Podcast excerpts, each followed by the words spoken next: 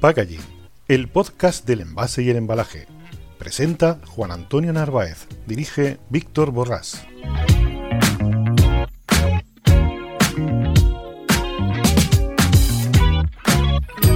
Hola queridos oyentes, ¿cómo estáis? Como todos los martes aquí en Packaging Podcast. Y como siempre, pues con la voluntad de traer un tema de interés y de tendencia o de actualidad. Antes de empezar el capítulo de esta semana, me gustaría hacer una pequeña mención porque el viernes pasado ocurrió algo sobre todo importante para el sector del envase y del embalaje y es que va ya a trámite la nueva ley del envase y la que está en trámite la ley del residuo, del envase y del residuo, que como sabéis pues va a suponer un cambio y una pequeña revolución dentro del sector. Y entonces bueno pues haceros eco de que ese cambio, pues para principios del año que viene, va a entrar en vigor. Y como ya sabéis, pues va a suponer toda una serie de cambios, no simplemente desde un punto de vista impositivo, sino también regulatorio, también administrativo, y nos vamos a tener que poner pues todos los que pertenecemos al sector del envase y del embalaje, pues acelerar y ponernos las pilas para que estos cambios pues, se conviertan en una realidad y no menoscaben nuestra actividad económica de nuestro día a día.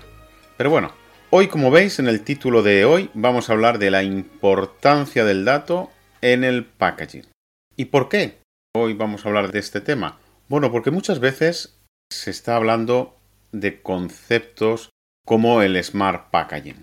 Entonces hoy voy a hacer una pequeña mención, como estamos haciendo las últimas semanas, y vamos a tratar, o lo vamos a distribuir, después de esta pequeña introducción, en cuatro principales temas. El primero va a ser qué es el Smart Packaging y vamos a diferenciarlo del siguiente concepto y de ahí la importancia con el dato que yo creo que lo vais a ver, que es el blockchain, ¿vale? Que es una tecnología y la interrelación que existe con la logística y con el packaging. Ya sabéis que cuando en nuestro canal, cuando estamos hablando de packaging, no simplemente me refiero o no simplemente quiero hablar del sector productivo de envases y embalajes, sino todo el ecosistema que gira alrededor del packaging. Y uno de ellos es el de la logística o la cadena de suministro.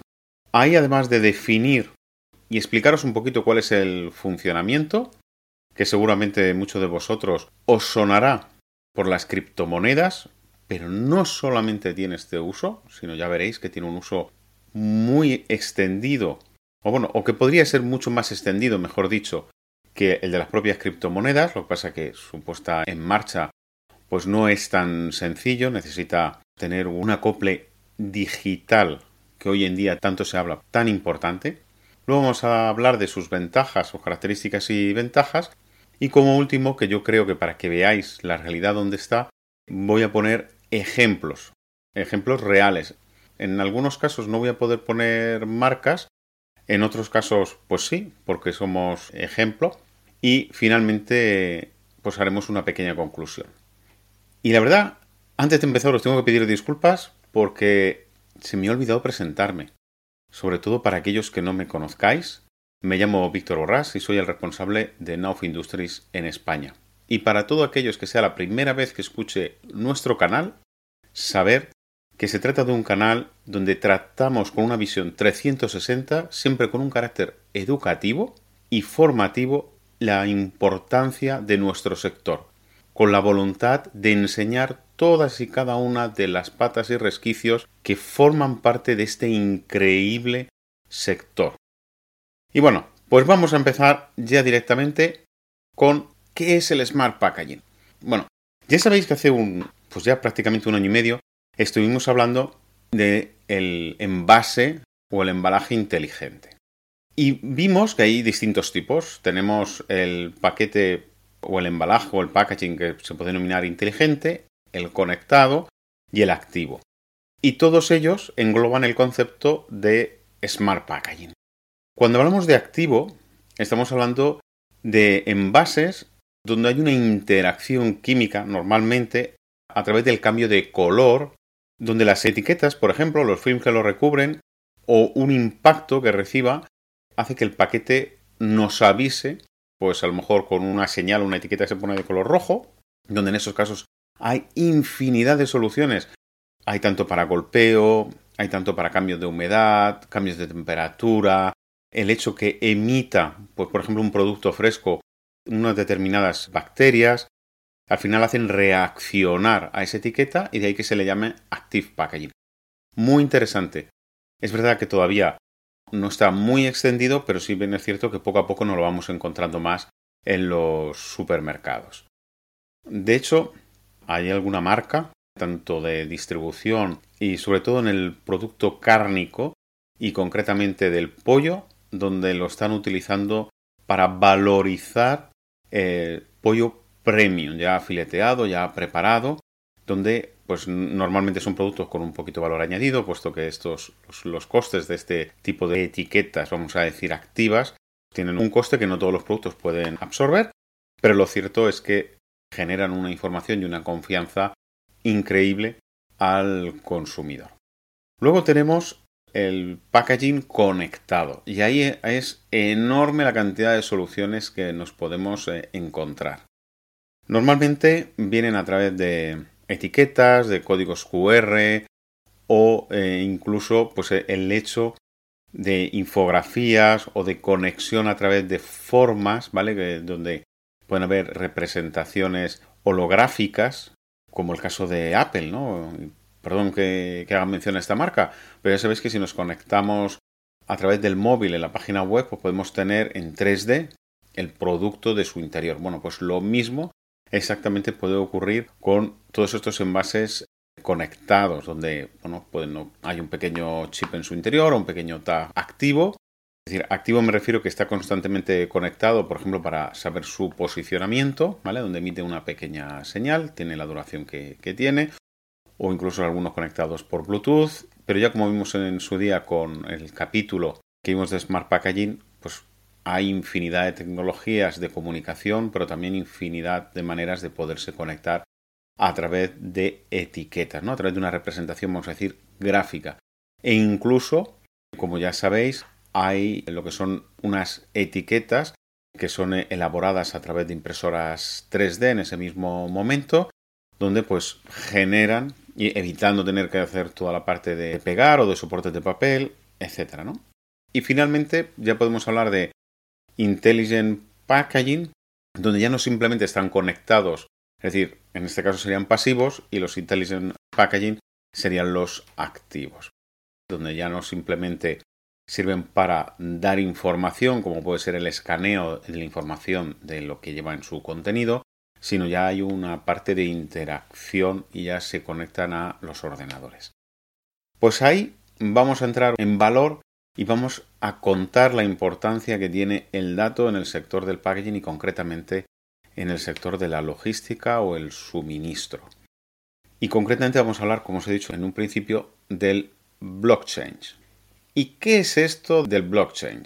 Bueno, pues el blockchain es una tecnología que, como os he dicho antes, se conoce básicamente por las criptomonedas, ya puede ser Ethereum, Bitcoin, e infinidad de miles de monedas, bueno, miles no, pero decenas de monedas que están surgiendo. Oye, ¿y por qué surgen? Pues surgen porque al final es una manera, como dice el blockchain, ¿eh? serían cadenas de bloques, es decir, hay como una información mínima que se establece en el caso de un contrato, lo que se denomina un smart contract, ¿vale? Se define un mínimo de información donde cada uno de los miembros que se conectan a través de esos paquetes, que es lo que se denomina a través de nodos, a través de distintos ordenadores, y de una manera pública e interconectada se van conectando y se van validando. Son normalmente son datos públicos, está perfectamente organizado, donde el hecho de que falte alguno de esos elementos se rompe esa cadena con lo que impide que sea violado, ¿vale? Que, se, que sea robado ese, ese dato con lo que hace que a su vez sea inmutable. ¿no? Bueno, me estoy adelantando un poquito a las características y ventajas que tiene el blockchain, pero lo más importante es que nos quedemos que es una tecnología donde hay una programación que, es, que se programa en paquetes de cadenas, forman un conjunto Y el conjunto de esos paquetes es lo que al final, entre todos que está esa información distribuida, se realiza la validación. Y evidentemente, pues cuando más miembros seamos, pues muchísimo mejor. Y además es muy transparente. Pero bueno, ¿cómo funciona? Mira, voy a ponerme en esta imagen porque yo creo que es mucho más interesante y nos podemos hacer una idea de todos y cada uno de las etapas en las cuales puede servir este blockchain.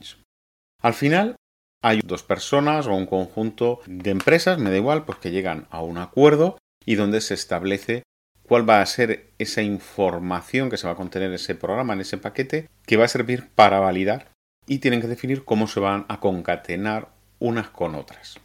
El hecho es que es anónimo porque cada uno envía esa información y poquito a poco se va formando esa cadena, se va uniendo y se va validando. ¿Pero quién lo valida? Pues todos aquellos que forman parte de ese contrato o de esa red. Tal es así que fijaros en este mapa cómo una vez que se ha validado, pues llega a cada uno de sus elementos de inicio y fin, corrobora que todo es perfecto, pero no lo corrobora una persona o un tercer ente o un ente certificador como podría ser un banco nacional o un banco de España, ¿no? ¿no? Entre todos los que forman parte de ese nodo, pues lo van validando, la cadena en su globalidad da el OK y entonces se termina de producir la transacción que puede ser una simple entrega o puede ser una entrega económica o una valoración. Pues aquí lo veis. Fijaros cómo al final de todo ese movimiento está ese paquete. Ese paquete va desplazándose. Y en operaciones internacionales, de comercio internacional, como sabéis, existen las cláusulas como X-Work, donde nos van definiendo cuáles son o FOB, ¿no? o CIF, donde tiene que cumplir una serie de características y el paquete o el envío pues va pasando por distintas etapas.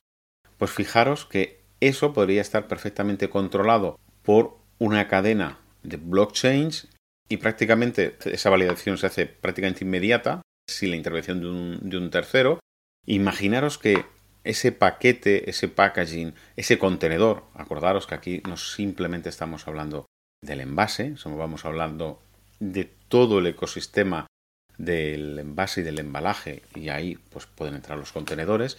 Fijaros cómo a través de un contenedor que a su vez está validando todo el contenido que tiene su interior porque alguien ha hecho esa carga previa y conforme va pasando el contenedor y conforme se va ubicando a lo largo del espacio, en este caso pues en la navegación y hasta su llegada, pues se van produciendo distintos hitos que sirven a su vez como validación y comprobación del cumplimiento del contrato, ¿no? El contrato internacional, en este caso con unas condiciones de traslado de mercancía, que puede ser, pues, por ejemplo, FOB o, CIF o DPO o DPP, da igual.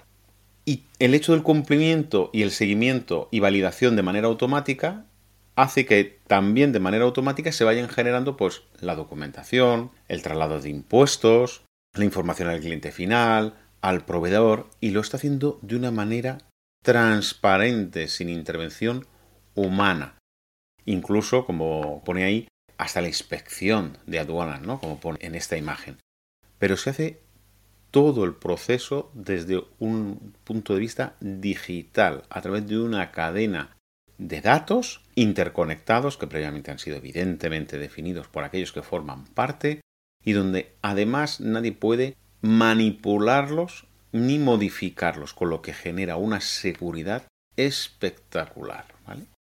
Esto es el funcionamiento del blockchain, ¿vale? Y, como lo iba diciendo antes, pueden intervenir en esta cadena de suministro y a través de un contrato de blockchain, pues podemos establecer desde la granja, ¿no? Si estamos hablando de un producto alimentario, la fábrica o la empresa transformadora, su distribuidor y el comercio que al final realiza la venta. Cada uno de ellos, evidentemente, firman lo que se denomina un smart contract, ¿vale? Un contrato inteligente que se define previamente cuál es el contenido mínimo que debe estar y fijaros que luego os lo contaré que incluso sirve para el control de la calidad y trazabilidad de ese producto desde que sale de la granja y cumple las condiciones que se exigían desde un inicio. Como, oye, ¿es realmente, digo un ejemplo, esta verdura o esta fruta es ecológica? Y tú contestas sí. Oye, pero ¿cómo lo verifico? Ah, mira, te elevo el contrato y la certificación de que ese producto es ecológico. Ah, valida, ve que hay un, puede ser por ejemplo a través de un código, una validación automatizada, pues a través de una base de datos pública, que como sabéis, todas las empresas que certifican y auditan, ¿no? como puede ser el caso de AINOR, pues hay una base de datos pública donde se puede acceder. Pues imaginaros que ese mismo sistema, pues a través de ese código va a esa base de datos pública, valida y comprueba que realmente es así, que cumple con la, normativa o las especificaciones que en su día validaron o certificaron y auditaron que eso era así, me da igual, pues la calidad de la carne de pollo, una verdura, un elemento de una automoción, una pieza técnica, perdón, de una automoción, una pieza técnica de lo que penséis, cualquier proceso automatizado. Eso va a la fábrica, a su vez el distribuidor, en el momento que lo recibe, eso va mandando información de lo que se haya preestablecido y a partir de ahí al comercio y al cliente final. Fijaros donde toda esa cadena pues hace uno que se ve el control, por ejemplo, como pone ahí, la temperatura, la humedad, eh, tiempo de expedición, cuando se abre el consumo. Al final da una seguridad y una cantidad de información increíble. Y ahí la importancia del dato en el sector del packaging. ¿Por qué? Porque imaginaros que todos estos datos públicos pero securizados nos permiten saber si realmente se ha hecho una manipulación correcta.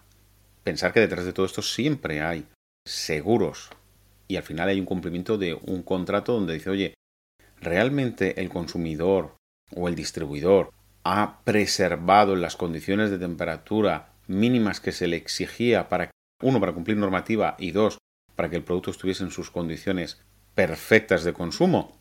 ¿Sí o no? Pues a través de un blockchain se podría validar perfectamente.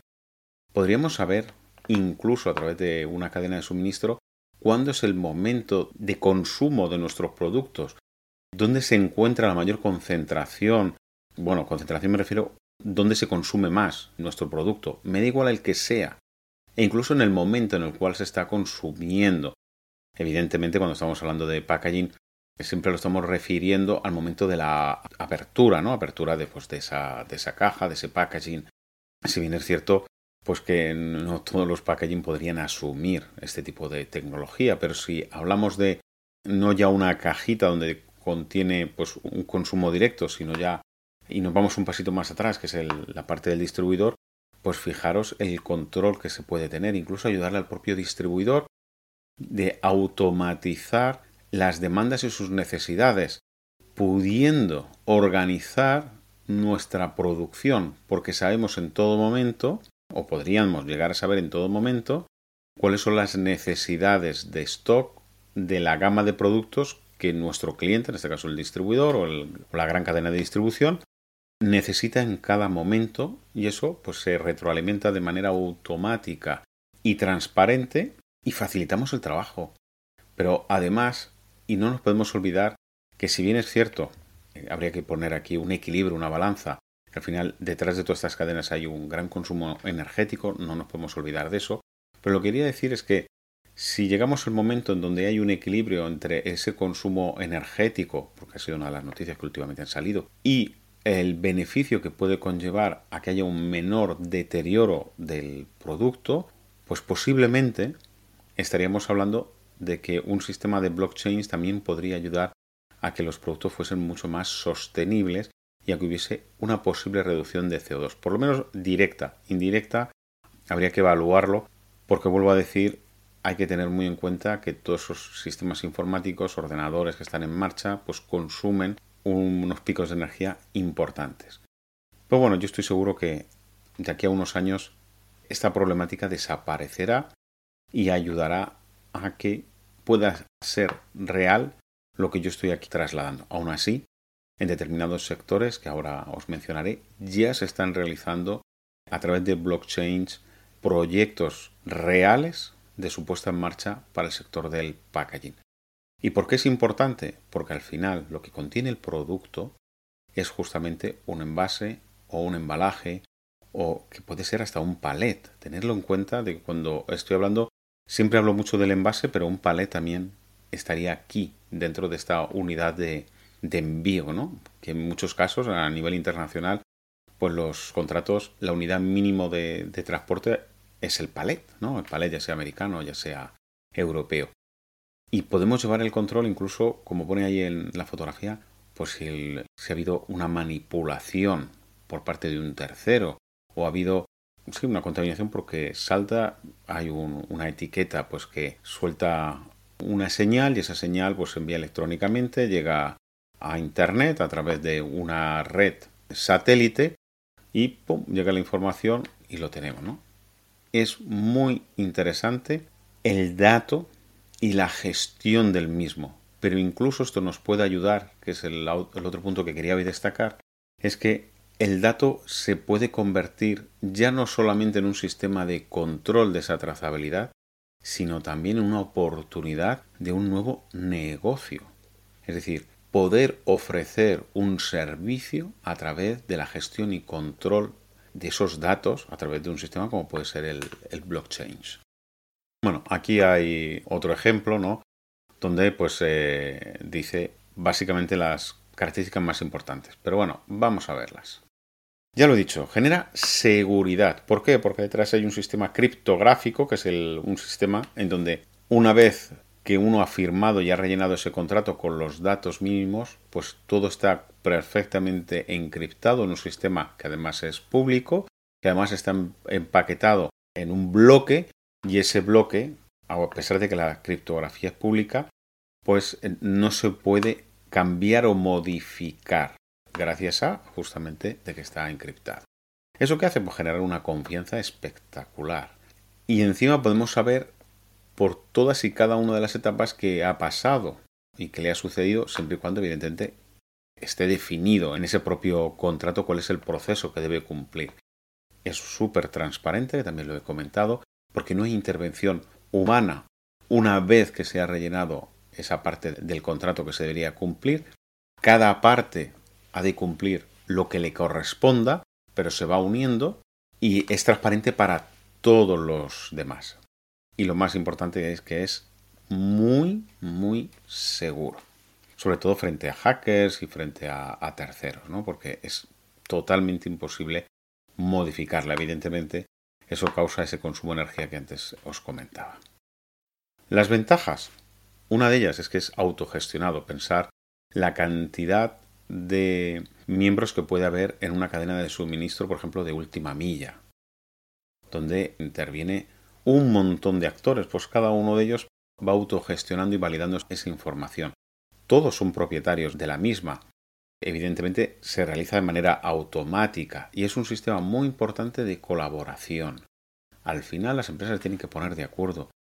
Fijaros el problema que existe hoy en día, que lo pondré luego como ejemplo, en el sector de la última milla, donde si existiera esa voluntad de que todas y cada una de las empresas logísticas se pusiesen de acuerdo, ¿cómo podría ayudar el blockchain a minimizar el impacto y a mejorar el reparto y a su vez la satisfacción por parte del cliente final. Sobre todo sabiendo que una de las tendencias que exige el consumidor cada día es a pagar menos. Pues esto ayudaría a optimizar los costes en toda esa cadena de suministro porque sería pública. Fijaros que en vez de aquí estuviese esa distribución y todos y cada uno de ellos estuviesen interactuando, pero la información de donde debe llegar el producto, esa fuese pública, de la información de cada uno de ellos. Evidentemente, a lo largo de esa cadena, lo que se dice es dónde se encuentra el paquete y a dónde se debe destinar, pero hasta el último de la cadena, que es al final el que lo debe entregar, no sabe quién es esa persona, ¿no? Todo eso se puede programar y definir en esos contratos que se denominan smart contract. Y además todas las tareas que conllevan esa validación se pueden totalmente automatizar, con lo que hace que sea rapidísimo. Fijaros esto en lo que os acabo de decir del sector de la última milla, donde ¿quién no ha visto en la misma calle tres furgonetas repartiendo mercancía de tres compañías completamente distintas, donde además los vehículos, en algunos casos, no están perfectamente optimizados porque, bueno, pues recibe los paquetes que han recibido y pues no te garantiza de que ese vehículo esté pues lleno. ¿eh? Y no quiere decir además que ese vehículo haya venido a menos de un kilómetro. A lo mejor pues ha tenido que hacer un traslado de 3 o 4 kilómetros haciendo completamente ineficaz o poco optimizado esa ruta. Pues si esos datos se compartiesen, pues al final, al final es una transacción económica y un acuerdo que llegan entre las partes. Pero siempre hay un ahorro en todo ese control de la trazabilidad colaborativa y compartida. Yo sinceramente creo que en un futuro es una de las soluciones para las entregas de última milla, donde al final todo, la población cada vez se concentra cada día más en las ciudades, se van vaciando el mundo rural, que lo estamos viendo, es algo inexorable, porque al final los grandes núcleos de trabajo, pues poquito a poco se van eh, construyendo alrededor de esas ciudades justamente para mejorar el servicio, como comentábamos hace ya unos cuantos capítulos. Y esto pues ayudaría, o esta tecnología podría ayudar muy mucho Fijaros todo lo que os acabo de decir, al final es dato. Dato que debe de ser gestionado, informatizado y que puede ayudar a mejorar nuestra calidad de vida. Pero bueno, me dejo ya de, de rollos. Vamos a ver eh, ejemplos. Pues el primero lo tenemos en el sector farmacéutico. Fijaros, hay empresas farmacéuticas y sobre todo hoy en día donde, por ejemplo, para la entrega de las vacunas, pues se está utilizando para llevar el control de toda la cadena de suministros. ¿Por qué? Porque hay recetas, hay contratos gubernamentales y al final hay información muy delicada. Y te puede llevar a toda la trazabilidad de ese medicamento. Lo podemos llevar a nivel usuario. ¿En qué más sectores? Y aquí os puedo poner un ejemplo de la empresa en la cual trabajo, es en automoción, ¿no? Sirve para integrar datos, ahora os explicaré lo importante que es esto, controla la trazabilidad evitar casos de fraude y optimizar costos en la cadena de logística. Fijaros lo que os acabo de decir. Bueno, pues en, el caso de Nauf, en la empresa que yo trabajo, de Nauf Industries, hemos hecho con el vehículo XFIT y a IBM un proyecto de blockchain justamente para garantizar la calidad y el suministro en, en tiempo real de las piezas que van saliendo y están validadas dentro de las fábricas. Evidentemente no somos los únicos, hay unos cuantos que se denominan Tier 2 y Tier 1, donde van dándole en tiempo real esa información. Si queréis ver en qué consiste, yo os invito a que entréis en YouTube y veáis XFIT, que es uno de, los, de nuestros proyectos de innovación más punteros del grupo y que es un grandísimo ejemplo de lo que hoy estamos viendo y la importancia del dato en el sector. En este caso es el sector de automoción, pero como veis hay un tema logístico. Y ya os podréis imaginar que al final, para el control de ese logístico, las piezas que nosotros fabricamos están dentro, en este caso, de un embalaje, de un contenedor. Y ese contenedor pues tiene que enviar una serie de información con la cual navega y le llega al final a la empresa armadora o constructora de ese vehículo. Pues eso mismo lo tenemos en alimentación y aquí sí os puedo poner dos ejemplos, uno en China, que es Walmart, y otro es eh, AgriDigital. Os voy a contar el tema de Walmart porque básicamente estaba para controlar que realmente los alimentos frescos no estuviesen contaminados. Fijaros, allí ya sabéis el, el problema que hay en China con el tema de la polución, hay una, genera una gran desconfianza. De ahí, pues que los productos europeos incluso por avión, se estén exportando.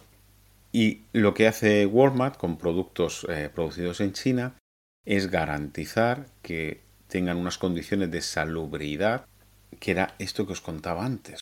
Hace justamente esto que veis aquí. Es un proyecto donde antes de llegar al cliente final, el sistema a través de blockchain garantiza que no ha habido una manipulación por el camino, no ha habido un robo y se ha cambiado una verdura por otra, que además no hay ningún tipo de contaminante, ni bacterias, ni toxinas, ni... ¿eh? Y además hay un control de la temperatura, humedad, etcétera, etcétera. Pues esto es lo que hoy en día se hace a través de blockchains. Y por último, aunque ya lo he dicho por activa y por pasiva, está el tema de la última milla. Que si bien hay pocos ejemplos, si bien es cierto que hay empresas logísticas que hoy en día están trabajando en ello. Hay Maersk, por ejemplo, es una empresa que a través del blockchain tiene un proyecto de gestión y control de sus contenedores para generar la información de manera fiable y automática, que le supone ya no simplemente saber en dónde están sus contenedores, sino en qué condiciones están y va llevando una trazabilidad espectacular de cada uno de ellos. Y esto es un ejemplo de lo que hoy en día es el blockchain y otra vez remarco la importancia de la gestión del dato. Pensar que dentro del sector del packaging la gestión del dato y ofrecer sistemas donde se pueda garantizar esta trazabilidad, esta seguridad, es básico. Podemos ofrecer un servicio a través de envases y empaques, vamos a decir, digitalizados, ya sean de manera pasiva o ya sean de manera activa a través de TAG. Yo creo que en muy poco tiempo muchas empresas del sector va a ser uno de los servicios que van a entregar a sus clientes y yo creo que va a suceder que empresas informáticas y empresas del sector de packaging, a pesar de que es un sector en líneas generales bastante tradicional, va a apostar porque al final lo que queremos es eso, ofrecer seguridad y protección a través del packaging a nuestros clientes. Bueno, queridos oyentes, yo espero que os haya gustado. Ya os he dicho aquí mis, mis conclusiones, me he adelantado. Hoy ya es el último, no el último capítulo del año, pero sí el de antes de Navidad. Y me gustaría desearos a todos una muy feliz fiesta. Pero por favor, cuidaros, llevar cuidado, fijaros ahora mismo en qué situación nos encontramos con el COVID otra vez. Bueno, ha traído otra variación y parece ser que esta Omicron pues está otra vez trayéndonos de cabeza. Pero yo creo es que nos hemos relajado y la seguridad que nos ha dado las vacunas pues ha hecho que nos despistemos. Pensar en las consecuencias de nuestro posible egoísmo, comprensible pero egoísmo, puede tener consecuencias para nuestro día a día, para nuestra economía y nuestra convivencia. Y ahí, como siempre, os invite a que os protejáis a que os pongáis las mascarillas. Sé que hay mucha gente que no es partidaria de ponerse vacunas, pero yo siempre, y me gusta transmitirlo en público, y así os lo digo, mi libertad termina donde empieza la del otro. Y aquí es una reflexión que nos deberíamos hacer todos y cada uno de nosotros. Un muy fuerte abrazo y os deseo un feliz día de Navidad y mejor año nuevo. Hasta luego, queridos oyentes. Un saludo.